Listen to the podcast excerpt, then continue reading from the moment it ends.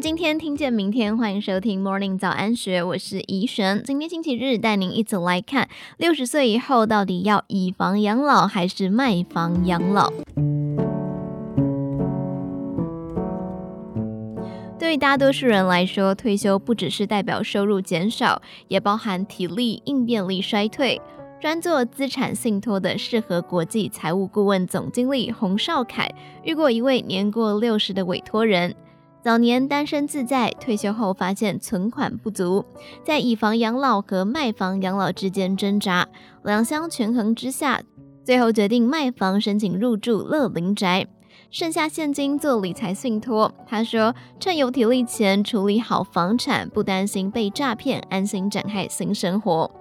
委托人名下有一间二十多平的新北中古屋，一开始的目标是向银行申请以房养老二十年贷款。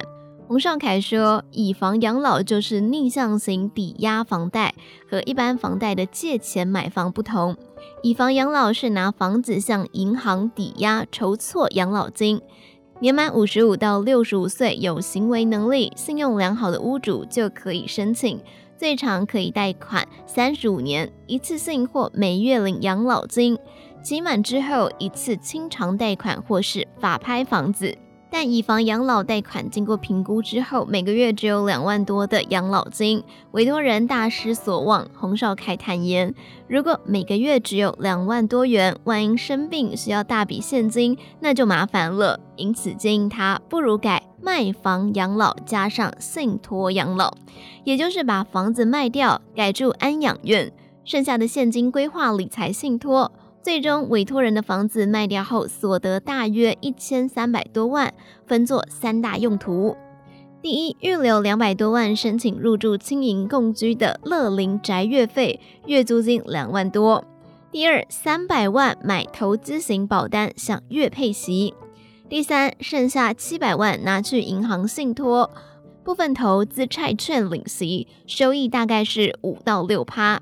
洪少凯表示，买房后申办金钱信托时，委托人要求银行不只是做定存，希望能投资增加收入，但在接受银行的风险性测试后，发现其风险承受度很低，能购买的理财商品就有限，因此银行推荐购买债券。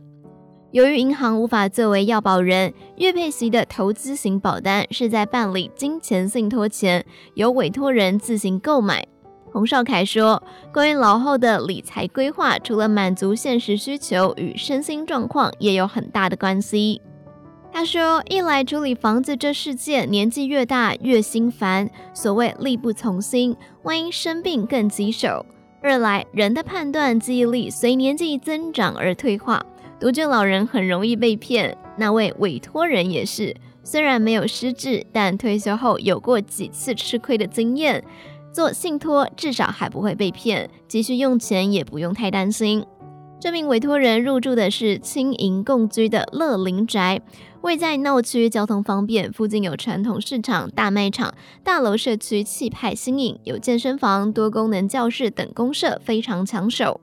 这个乐龄宅只收身体健康、日常生活可以自理的银发族。委托人在疫情期间卖掉房子，一开始还因为没有空房，住了一阵子的旅馆，直到有人搬走才递补进去。他住的是十多平的套房，冷气、电视、家具、床垫、床包一应俱全，有客厅兼餐厅、一卫浴、阳台及简单的厨房。厨房有冰箱、电陶炉、梳理台、排油烟机等等，可以简单炊煮。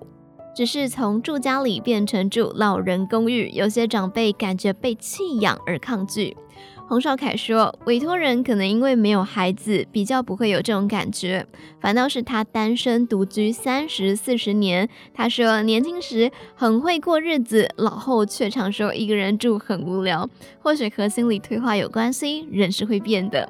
十多年来，洪少凯专替高资产族群提供遗产规划建议，或做信托教育训练。他发现，以往有钱人才会烦恼以后的钱该如何分配，这几年中产阶级也开始想把资产拿来做信托。也就是说，早期做信托都是担心下一代的生活，死了还要照顾下一代，担心继承人不懂事。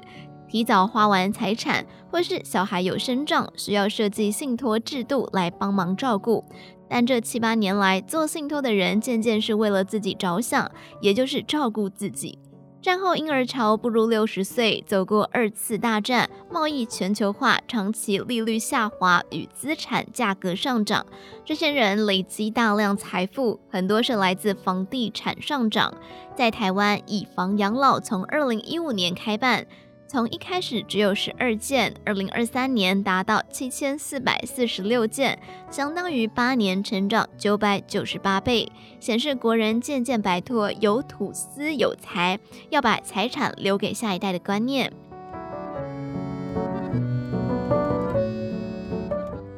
以上内容出自于《金周刊》网站，详细内容欢迎参考资讯栏下方的文章连结。最后，祝您有个美好的一天，我们明天再见。